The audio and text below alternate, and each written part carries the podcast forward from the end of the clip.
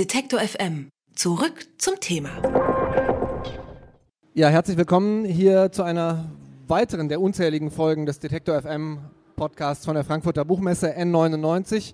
Wenn Sie jemals einen Schweizer Netflix-Film gesehen haben, dann äh, ist das sehr wahrscheinlich der Film Wolkenbruch. Es ist die Verfilmung des Debütromans des Schweizer Schriftstellers Thomas Mayer. Wolkenbruchs wundersame Reise in die Arme einer Schickse heißt der.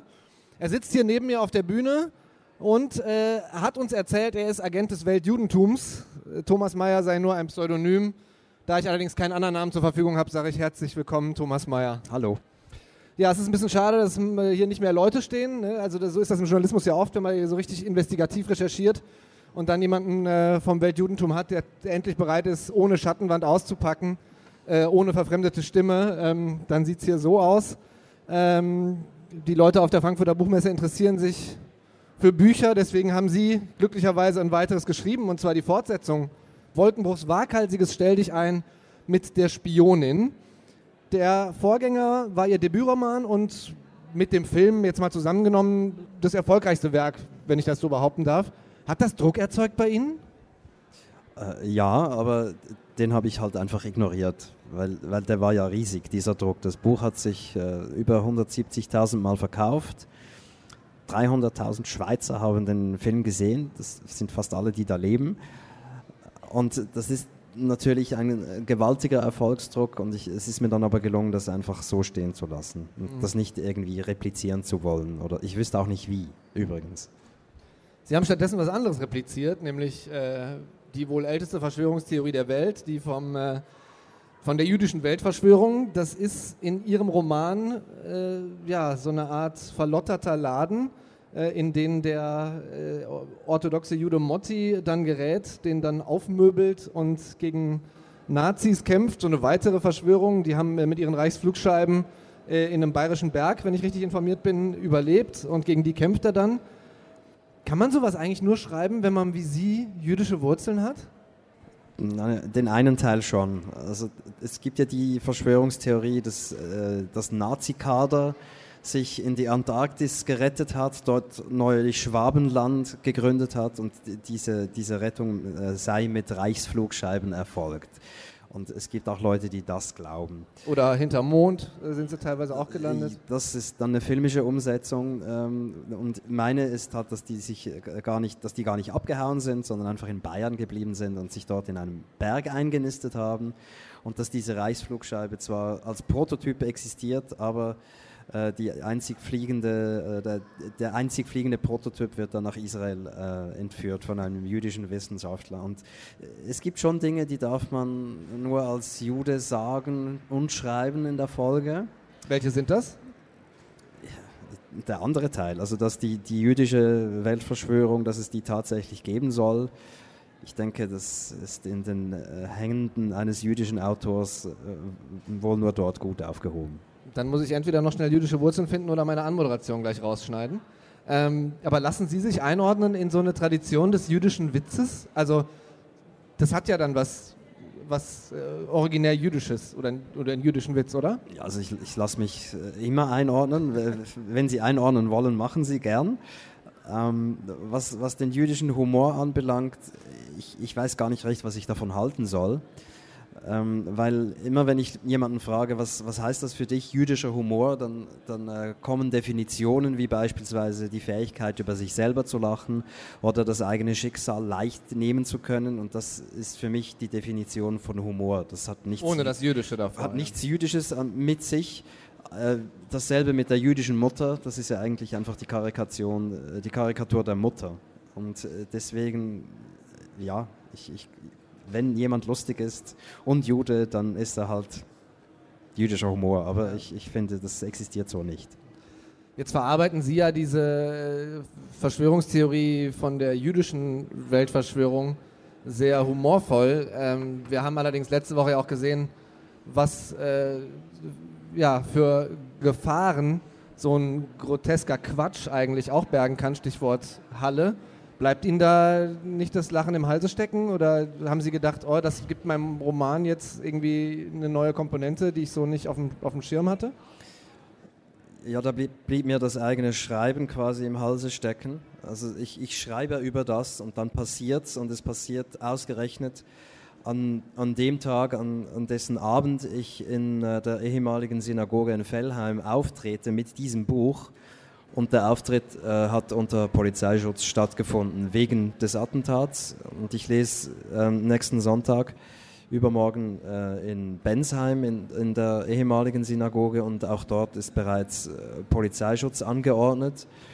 Und das, äh, ja, das findet dann nicht mal mehr ich lustig. Also das geht mir eigentlich zu weit und dass das so sehr abbildet, was ich da beschrieben habe, ist natürlich eine ganz bittere Ironie, die ich nicht einordnen kann in mir, obwohl ich es geschrieben habe. Es ist wirklich überfordert mich ja, aber auch in gewisser Hinsicht nachvollziehbar eigentlich. Sind Sie denn sonst, äh, also davor häufig mit solchen, also außer dem, was so im Internet rumschwirrt, persönlich mit Antisemitismus konfrontiert? Ja, mit der Schweizer Ausprägung davon. Die ist, ähm, Wie sieht die aus im Vergleich zur deutschen? Die ist sehr subtil. In der Schweiz werden sehr, sehr selten Juden physisch angegangen. Also da wird kaum jemals einer bespuckt äh, und, und es wird so, so gut wie nie jemand die Kippa vom Kopf geschlagen. Und es gibt auch sehr wenig äh, geschändete Gra äh, Grabsteine und so weiter.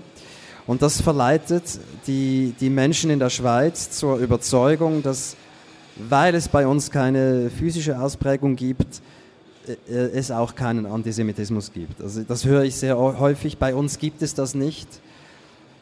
Und äh, davon leiten die Menschen auch ab, dass alles, was sie über die Juden wissen oder zu wissen glauben, nicht antisemitisch ist, weil es sind ja Schweizer.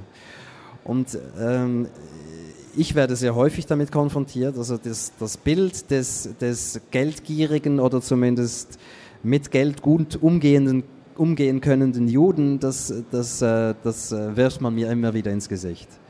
Also sehr häufig ist die Situation, ich, ich sitze hier mit jemandem, auch mit engen Freunden, und wir trinken was und ich übernehme die Rechnung. Und dann heißt es, jetzt bist du aber ein schlechter Jude.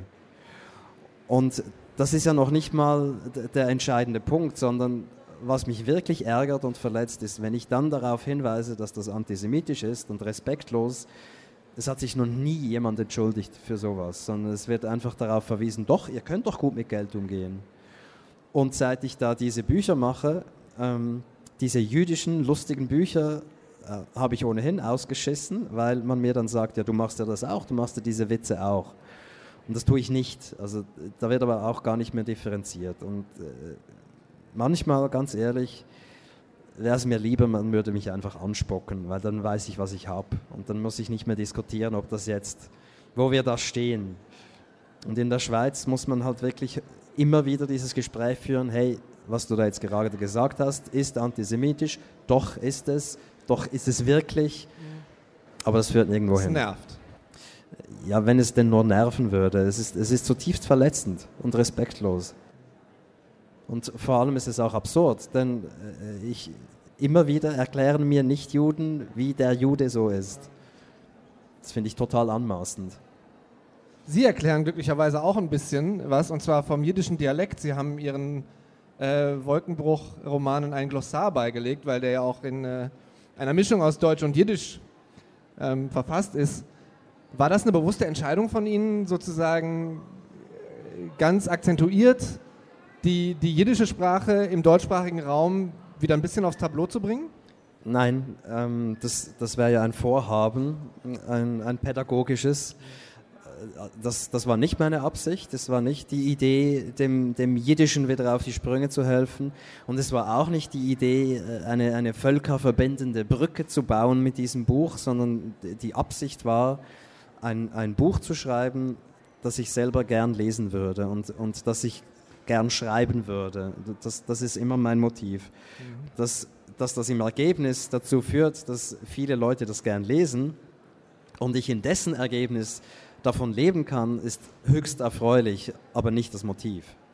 Und mit dem Jiddischen war das auch so. Ich fand das, ich fand das ähm, unterhaltsam und, und, und spannend, die, die Sprache meiner Vorfahren in einen Text hineinzuweben. Meine, meine Mutter hat mir für den ersten Wolkenbruchband mehrere jiddische Wörterbücher übergeben, die sich übrigens alle widersprechen. ähm, und das, das war für mich äh, so wie eine kleine Schatztruhe, eine, eine linguistische. Aber ich hatte kein Ansinnen, da irgendwie in der Welt was zu bewirken. Ich, ich, so funktioniere ich nicht.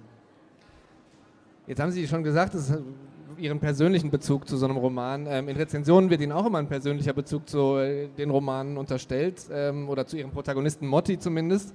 Ähm, wie viel ist da dran, außer, ich sage jetzt mal, einer ähnlichen Wahl des Brillengestells?